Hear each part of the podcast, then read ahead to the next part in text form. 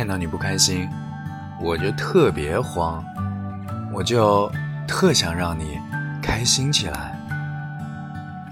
看到你开心呢，我就想陪你一起笑；而看到你哭了，我也想哭。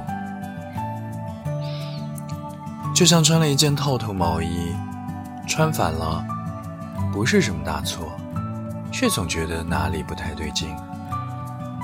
这大概就是爱一个人吧。